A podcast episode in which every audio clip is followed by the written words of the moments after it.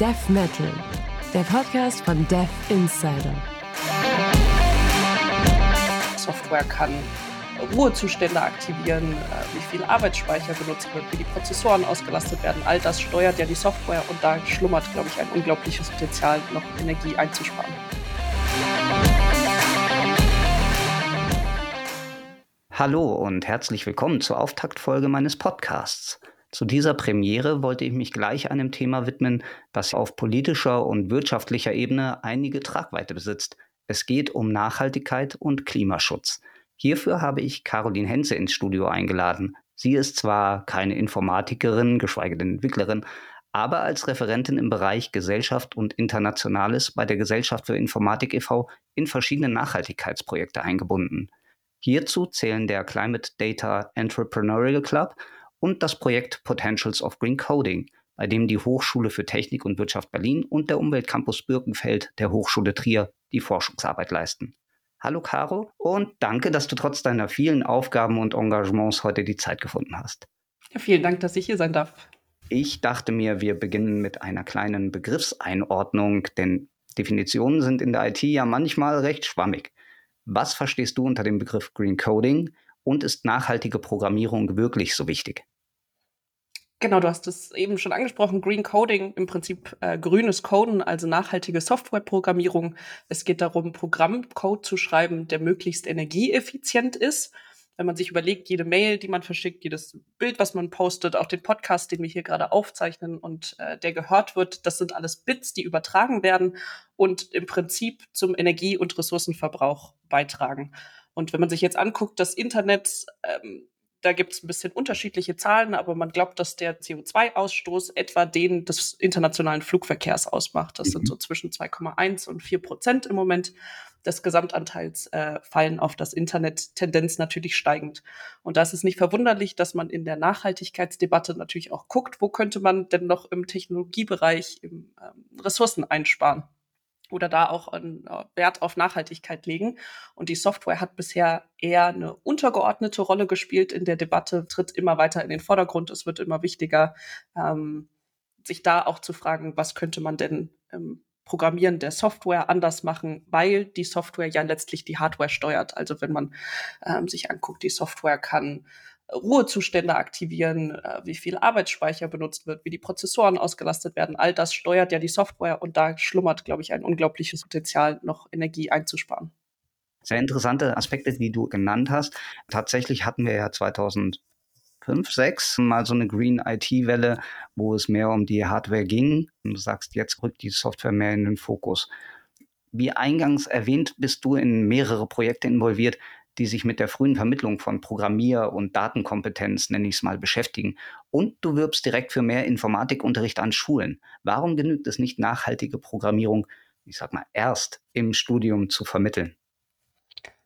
Das sind so ein bisschen zwei unterschiedliche Aspekte, würde ich sagen. Also beim Pflichtfach Informatik geht es vor allen Dingen darum, Jugendlichen wichtige Kompetenzen beizubringen und näher zu legen, die sie zu einem selbstbestimmten Leben in einer digitalen Welt ermächtigen. Mhm. Und dazu gehört natürlich auch Programmierung oder zumindest Grundkenntnisse der Programmierung. Es muss nicht jeder ähm, Spezialistin werden, aber ein Grundverständnis für wie das, das ganze System funktioniert, ist da unglaublich wichtig. Und das fände ich einen ganz spannenden Aspekt, das schon früh mit dem Nachhaltigkeitsgedanken zu verbinden, da Bildung für nachhaltige Entwicklung und Informatik stark zusammenzudenken und früh für das Thema zu sensibilisieren, dass eben der Nutzen von digitalen Technologien ähm, sich letztlich auch in der äh, ein oder anderen Weise in der Umwelt- und Klimabilanz wiederfindet, dass das eine ganz reale Auswirkung hat. Und da schon früh SchülerInnen zu sensibilisieren. Und dann später wird das natürlich im Studium nochmal deutlich relevanter ähm, und da nochmal eine andere Tiefe erreicht. Aber ich glaube, das ist äh, ganz, ganz wichtig, das früh zusammenzudenken. Okay, dazu dann gleich die Frage. Ich erinnere mich an meinen Informatikunterricht. Der war sehr tief greifend und tiefgängig. Also ich habe einen Lehrer gehabt, der selbst programmiert hat und dementsprechend ähm, tief dort einsteigen konnte. Bei vielen Informatiklektionen heute ist das ja nicht unbedingt der Fall. Welche Kompetenz bräuchten deiner Meinung nach die Lehrer dann?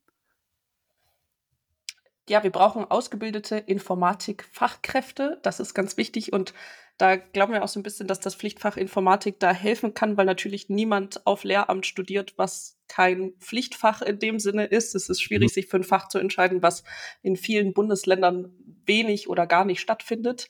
Ähm, also ist das ein ganz wichtiger Ansatz. Und da brauchen wir natürlich ausgebildete Lehrkräfte und ein eigenes Fach. Das kann man zum Beispiel nicht der nur der Erdkundelehrerin oder dem Erdkundelehrer überlassen, da gleichzeitig noch ähm, digitale Technologien mit einbinden zu lassen, weil das ja häufig als Querschnittsthema verkauft wird mhm. ähm, und da ja, viel, viel Wert auf die Aus- und Weiterbildung von Informatiklehrkräften gelegt. Sehr spannend, wie man Leute dort vielleicht dazu bringt, sich mit Informatik zu beschäftigen und auch die Lehrkräfte. Wir haben ähm, das vorhin schon erwähnt, das ähm, Projekt Potentials of Green Coding. Hier setzt sich ja die Gesellschaft für Informatik für ressourceneffiziente Softwareentwicklung ein. Die Schätzung, die hast du eben auch genannt, wie viel Energie sich wirklich durch nicht benötigte Berechnungen, Bibliotheksaufrufe, Datenabfragen und dergleichen einsparen lassen, ähm, divergieren dann ja aber doch in der Praxis. Welches Potenzial hat nachhaltige Programmierung denn eurer Auffassung nach tatsächlich? Das ist nicht ganz leicht, wie du eben schon eingangs erwähnt hast, äh, mit ganz konkreten Zahlen zu bemessen. Ich glaube, es wird deutlich, wenn man sich das ein bisschen an einem Beispiel verdeutlicht. Ich weiß nicht, ob du gerade irgendwie eine Serie guckst oder so. Äh, tatsächlich eher gerade nicht. Ich, nicht. Ähm, ich müsste jetzt überlegen. Sagen wir mal, ähm, ich schaue zurzeit oder habe äh, zuletzt geschaut Picard. Picard, okay. Sagen wir mal, du machst das über einen Streaming-Anbieter und der verbraucht ähm, in der Stunde oder es werden ungefähr 100 Milligramm CO2 ausgestoßen. Ob das jetzt die tatsächliche Zahl ist, ist vielleicht für das Rechenbeispiel gar nicht so relevant, aber das lässt sich immer ganz gut rechnen. Deswegen ähm, wird das gerne als Beispiel genommen. Und wenn du das jetzt zwei Stunden am Tag streamst oder über irgendeinen Anbieter, weil du das zum Beispiel gerne beim Kochen schaust, dann sind das im Jahr 73 Kilogramm. Und das ist natürlich eine ganze Menge, aber du bist wahrscheinlich nicht der einzige Fan dieser Serie, sondern es gibt noch Tausende oder vielleicht sogar Millionen anderer Leute, die das auch gucken. Und wenn wir es schaffen, dass eine Stunde Streaming nicht mehr bei 100 Milligramm liegt, sondern vielleicht bei 93, ähm, dann ist das natürlich ein Effekt, der sich vielleicht in deiner eigenen Bilanz gar nicht so unbedingt niederschlägt, weil es macht jetzt nicht den Riesenunterschied nur für dich, aber für die Millionen anderer PK-Streamer oder äh, Zuschauer dann natürlich schon. Und äh, da merkt man ganz schön, was für, ein, was für ein Skalierungseffekt das ist und wie mhm. schnell da Green Coding mit ganz kleinen rudimentären Veränderungen wirklich großes Potenzial entfalten könnte. Aber das mit ganz, ganz konkreten Zahlen zu bemessen, ist natürlich im Moment noch nicht ganz einfach. Ja, genau. Da fehlen vielleicht auch noch so ein bisschen die Initiativen, die versuchen, das irgendwie zu beziffern und zu messen. Magst du uns hier noch mehr darüber erzählen? Wie euer Projekt dazu beiträgt, nachhaltiges Coding zu fördern. Das Ganze ist ein Förderprojekt zwischen der Gesellschaft für Informatik, für die ich tätig bin, der HTW Berlin und dem Umweltcampus Birkenfeld der Hochschule Trier. Ein Forschungsprojekt, das gefördert wird über zwei Jahre von der Internet Society Foundation. Und wir haben uns drei Fragen gestellt. Zum einen, ganz am Anfang des Projektes stand so ein bisschen eine Field Research, erstmal zu gucken, was gibt es denn in der Theorie schon im Bereich Green Coding, was gibt es vielleicht an Best Practices, an, ähm, an, an Ideen, an Theorien, auch an Metriken, die kursieren. Ähm, also wie wird das ganze Feld Green Coding in der, in der Theorie behandelt und daraus möglichst ein geeignetes Referenzmodell zu erstellen für ein einheitliches Verständnis von Green Coding. Das soll Ende des Jahres dann publiziert werden. Hier war die Hochschule Trier im Lied. Der zweite Teil war dann zu gucken, wie das Ganze in der Softwareindustrie schon Anwendung findet. Also ist Green Coding da schon Thema? Welche Herausforderungen, welche Gelingensbedingungen identifizieren Menschen im Softwarebereich? Ähm, das war so ein bisschen auch der Teil, wo ich mit am meisten mit beschäftigt war. Und im dritten Teil, da war die HTW äh, Berlin im Lied zu gucken, wie kann das denn in die Aus- und Weiterbildung von Softwareentwicklerinnen wirklich einfließen ähm, und äh, wie kann man das am besten in den Curricula, in den, in den Hochschulen, in den Curricula der Hochschulen verankern. Okay, ähm, hierzu gleich von mir, wenn das ähm, in trockenen Tüchern ist, beziehungsweise in Form gegossen ist, könnt ihr natürlich gerne auch auf mich zukommen und dann ähm, schaue ich, ob ich das auch irgendwie noch ein bisschen in die Welt spreaden kann. Ja, super gern, vielen Dank. Okay. Ähm, Und eine Frage, die sich mir auch tut, meinst du, das ist natürlich jetzt auch wieder eine sehr subjektive persönliche Einschätzung, dass das Projekt auch über die zwei Jahre hinaus dann noch gefördert wird? Schwierig. Ähm, das jetzige Projekt sind erstmal auf zwei Jahre festgelegt. Ich würde nicht ausschließen, weil es da noch in dem Feld ganz, ganz viel gibt. Wir hätten auf jeden Fall Interesse weiterzumachen, müssen mal schauen, ähm, mit wem vielleicht auch. Äh, ich glaube, dass es da noch ganz viel gibt. Das war jetzt eine erste Bestandsaufnahme, aber gerade wenn man so weiterdenkt in das Richtung geeignete Metriken finden, ähm, nachhaltige Zertifizierungen, da noch mal tiefer einzusteigen, dann wäre das sicherlich noch mal ein spannender Aspekt. Ja. Okay, danke. Und bei eurer Arbeit stehst du ja in ständigem Kontakt mit Entwicklerinnen und Entwicklern. Ähm, hast du jetzt schon konkrete Maßnahmen kennengelernt oder ähm, haben sie dir welche vermittelt, wie diese Entwicklerinnen und Entwickler oder eben auch andere Developer ihre Software energieeffizienter gestalten oder gestalten können? da gibt es tatsächlich schon ganz viel an Best Practices, Materialien, Ressourcen, auch ähm, was, was uns so berichtet wurde und näher getragen wurde. Ähm, vor allen Dingen einmal die Wahl der Programmiersprache macht, äh, hat eine große Auswirkung. Es gibt Programmiersprachen, die energieeffizienter sind als andere. Zum Beispiel ist C durch eine gewisse Hardware-Nähe da energieeffizienter als Python in der Regel. Auch eine intelligente Software-Architektur also das Vermeiden von redundantem Code. Ich habe ähm, ich kann so ein bisschen programmieren und ich merke bei meinem immer, dass er sich relativ häufig in sinnlosen Schleifen verfängt. Okay. Und das ist natürlich was, ähm, was nicht sein darf und gegebenenfalls ähm, den, den Energieverbrauch da maßgeblich nach oben treibt. Ähm, auch Daten macht, hat natürlich einen Einfluss, da den Datenverbrauch zu reduzieren, aber auch die Distanz, die die Daten über die verschiedenen Netzwerke zurücklegen müssen. Also da gibt es ganz viele Stellschrauben. Da müsste man, muss jeder einzelne Software-Ingenieur, Software-Developer sich natürlich auch angucken, was da mhm. ähm, relevant ist in der Umgebung, in der er oder sie arbeitet. Mhm, das ist tatsächlich so ein Thema, wenn ähm, das Team aus mehreren besteht und einer ähm, ja, läuft nicht ganz bei Fuß, könnte das eben auch schon auf Auswirkungen haben. Mhm. Wie lässt sich denn sicherstellen, vielleicht auch auf politischer Ebene, dass Behauptungen über nachhaltige Programmierung nicht nur Marketingstrategien sind, sondern wirklich auf fundierten Prinzipien beruhen.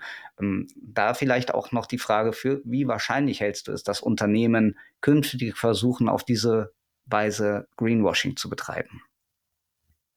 Ich glaube schon, dass das ein Problem ist, das man ernst nehmen muss. Das sehen wir ja auch in anderen Bereichen. Greenwashing ist ja kein neues Phänomen und tritt irgendwie in allen Sparten und Nischen auf, weil sich Nachhaltigkeit im Moment sehr gut verkauft.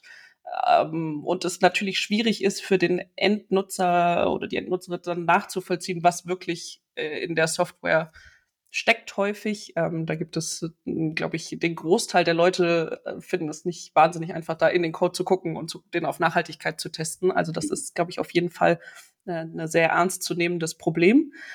Ähm, ich würde sagen, dass wir hin müssen zu erstmal einer entweder Zertifizierung oder auch einfach einer verpflichtenden Regelung die Nachhaltigkeitsaspekte mit in dem Softwareentwicklungsprozess berücksichtigt. Mhm. Und um da hinzukommen, brauchen wir natürlich erstmal ein gemeinsames Verständnis von, was Green Coding überhaupt ist und was dazugehört, welche, welche Interventionen man äh, zu Green Coding zählt und dann das Thema Messen, Messen, Messen, ähm, möglichst zuverlässig erstmal Daten erheben, um zu schauen, was hat welche Auswirkungen äh, in meinem Softwareentwicklungsprozess und dann hoffentlich hin zu einer Zertifizierung, die das Ganze noch quantifizierbar macht. Mhm.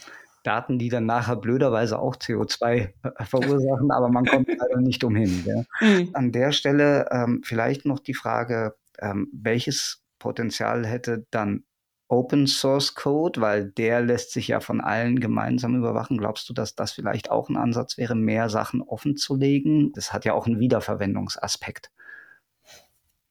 Definitiv. Ich glaube, das wäre das, das vielleicht auch das Ziel, wo wir hin müssten. Und dann ist es aber natürlich wichtig, da können wir wieder vielleicht zurück zum Pflichtfach Informatik da nochmal meine Brücke schlagen. Dann muss es natürlich auch Leute geben, die den Code auch in dem Sinne überprüfen, überwachen können, wie auch immer man das formulieren möchte, die damit umgehen können, die den nutzen können. Und da wäre es natürlich ganz wichtig, die Leute aufzuschlauen. Aber ich glaube definitiv, dass das ein sehr guter Weg wäre. Du hast eben schon die Möglichkeit von Zertifizierungen erwähnt. Jetzt mal fernab davon, dass das vielleicht dann wieder im Open Source Sektor nicht ganz so einfach ist, weil das ja meistens mit Kosten verbunden ist. Ähm, aber trotzdem, kennst du bereits Zertifizierungen oder Standards, die dazu dienen, eine nachhaltige Programmierung zu verifizieren? Also gesetzliche Verpflichtungen gibt es meines Wissens nach weder in Europa noch in Deutschland. Wir haben allerdings den blauen Engel für Software. Hm. Ähm, das ist eine freiwillige Zertifizierung äh, für Desktop-Software, also Software, die wirklich auf dem Endgerät äh, des Nutzers, der Nutzerin ist. Ähm, und hier kann man verschiedene Nachhaltigkeitsaspekte schon bewerten zum Beispiel, ähm, ob die Software wirklich ressourcenschonend und energieeffizient ist, ob sie auf älterer Hardware läuft, ob sie langfristig auch aktualisiert werden kann. All das sind Sachen, die sich mit dem blauen Engel zertifizieren lassen. Es ist allerdings keine, keine verpflichtende Zertifizierung, was ja vielleicht was wäre ähm, oder was zumindest ein Diskussionspunkt wäre, ähm, wo wir vielleicht auch hin wollen. Ähm, und ähm, ja, ist auch eine, eine, eine Zertifizierung, die sich bisher, wie gesagt, auf die auf Desktop-Software beschränkt. Und da gibt es natürlich viele Anwendungsfälle, die noch nicht zertifiziert mhm. werden können, gerade wenn wir in Richtung Cloud denken. Ähm, das ist aber ein guter erster Startpunkt, ähm, um erstmal Nachhaltigkeitsbewertungen auch auf den Plan zu rufen und zu gucken, wie sowas aussehen könnte. Und dafür hat man erstmal einen kleineren Rahmen geschaffen und geschaut, wie das denn in dem Fall wäre und ähm, beweist sich gerade in der Praxis. Und das geht es jetzt weiter zu spinnen. Mhm. Vor allem, da es ja auch andere Ansatzpunkte gäbe. Du hast ja jetzt schon das Thema Cloud kurz angerissen. Ähm, es gibt ja schon Rechenzentrumszertifizierungen und auch dort könnte man natürlich nochmal ansetzen und die Effizienz prüfen oder verifizieren. Mhm. Ja. Genau. Und damit wären wir dann auch bei dem Thema der ähm, Wirtschaftlichkeit oder überhaupt der ähm, ökonomischen Tragweite. Ähm, denn das Ganze ist ja auch eigentlich im Interesse der Unternehmen, ihren Energieverbrauch zu reduzieren und den CO2-Ausstoß zu optimieren. Ähm, wie können denn Unternehmen und Organisationen die Umstellung auf nachhaltige Programmierung unterstützen und fördern? Das ist, glaube ich, auch ein ganz spannender Aspekt, mal zu gucken, was da Unternehmensverantwortung ist. Wir haben äh, im Rahmen unseres Projektes äh, Menschen aus softwareentwickelnden Firmen auch gefragt, warum Green Coding bisher eher eine untergeordnete Rolle im, äh, im Entwicklungsprozess spielt, ihrer Meinung nach. Und ähm, da kam vor allen Dingen ein Fehlen von Ressourcen, ein Fehlen von Know-how und ähm, eine, eine fehlende Relevanz vor. Und das wären vielleicht auch die Punkte, die man ähm, zuerst angehen müsste und könnte. Also da gucken, dass man genug Ressourcen zur Verfügung stellt, um äh, sowohl finanziell als auch zeitlich, um den EntwicklerInnen da eine äh, eine Aufschlauung zu ermöglichen ähm, und auch ein Redigieren ihres Entwicklungsprozesses. Das braucht ja sicherlich im Team auch viel Zeit und viel, ähm, ja, viel Ressourcen, äh, da Bestehendes zu verändern und sich das trauen, auch ein bisschen aufzubrechen. Ähm, und genau aufschlauen, das mit auf die Agenda nehmen, da auch ein Bewusstsein zu schaffen und das auch immer wieder bei, bei Kunden und Kundinnen ansprechen, weil das bisher noch relativ wenig gefragt wird, zumindestens äh, mit den Menschen, mit denen wir in Kontakt waren, kam immer wieder das Thema, es wird einfach noch nicht, nicht so wahnsinnig nachgefragt von Kundinnen und damit lässt sich das auch noch nicht so gut verkaufen. Mhm, ähm, und da wäre es natürlich wichtig, nochmal äh, einen Fokus drauf zu legen.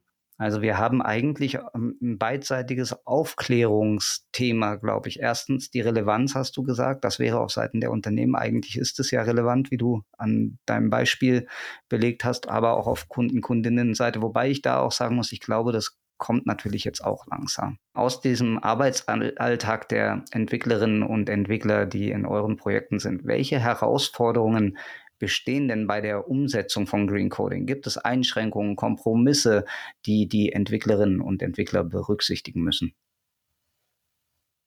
Ich glaube, wir stehen bisher noch äh, ziemlich am Anfang. Das merkt man zum Beispiel darin, dass unterschiedliche Terminologien und Definitionen im Moment noch existieren von Green Coding. Da vielleicht noch kein geeignetes Referenzmodell, auf das man verweisen kann und sagen kann, das ist Green Coding, das nicht existiert. Ähm, es wird noch zu wenig gemessen und es ist auch dementsprechend schwer quantifizierbar, weil auch noch keine Einigkeit über geeignete Metriken da ist. Äh, misst man jetzt ähm, die Kilowattstunden oder CPU-Leistung oder Arbeitsspeicher, also der belegte Arbeitsspeicher. Was sind jetzt wirklich geeignete Metriken, um zu sagen, meine Software ist grün, meine Software ist nicht grün? Äh, da ist noch ganz viel Diskussionsbedarf. Ähm, dann, wie wir eben gesagt haben, dadurch ist es auch relativ schwierig, das zu verkaufen, wenn es nicht quantifizierbar ist und eher eine noch äh, vielleicht ein, ein qualitatives Tool ähm, und das wirklich zu belegen und zu sagen, das, das macht den Unterschied, wenn wir das jetzt so und so und so machen. Ähm, und das ist natürlich dann sowohl für die Managementseite als auch für KundInnen das zu rechtfertigen, dass das vielleicht am Anfang etwas mehr Aufwand ist. Häufig eine schwierige Position.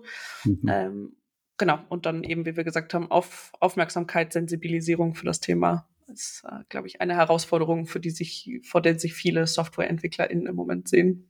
Ja, ähm, tatsächlich ist hier ja auch das ähm, Problem, dass vielleicht das Tooling noch gar nicht darauf angepasst ist. Es ist sehr schwierig, überhaupt Tools zu identifizieren, die in diesem Bereich greifen können.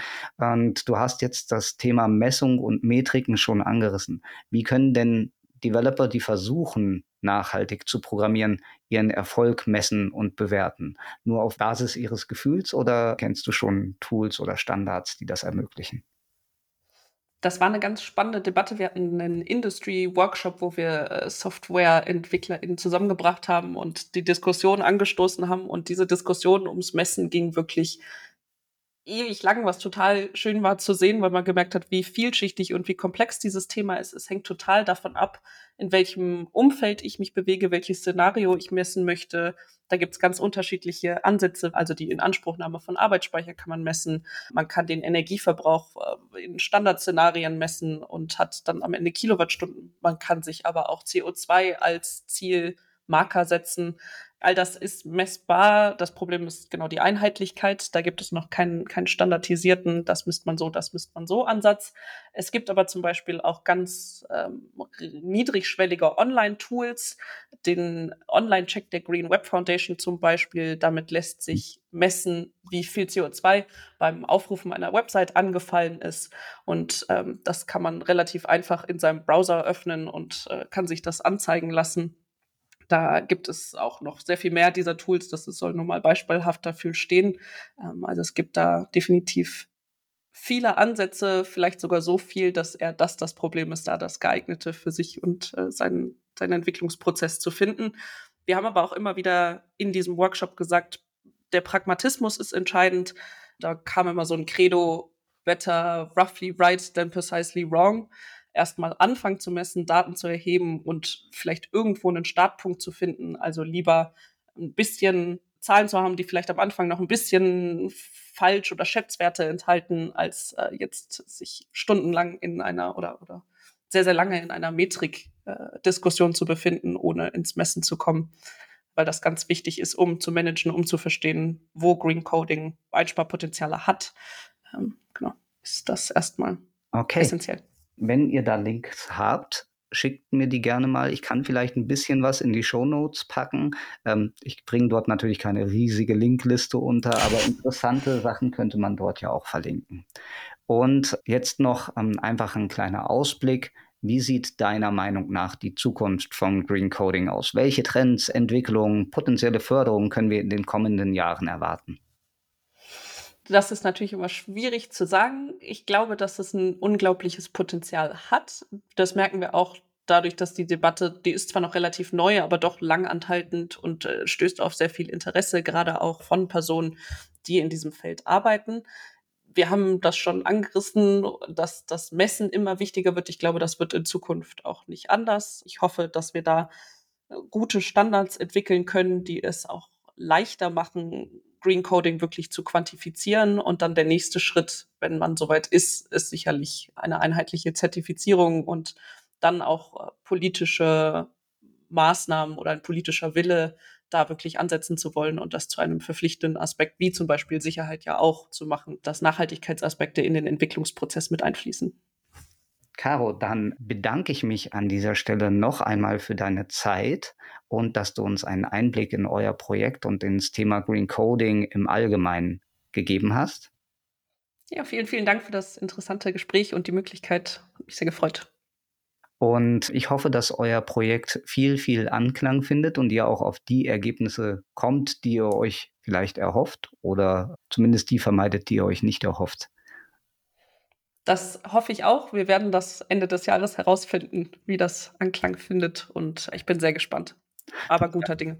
Okay, dann sage ich toi toi toi und rock on. Vielen Dank. Ciao, ciao. Ciao.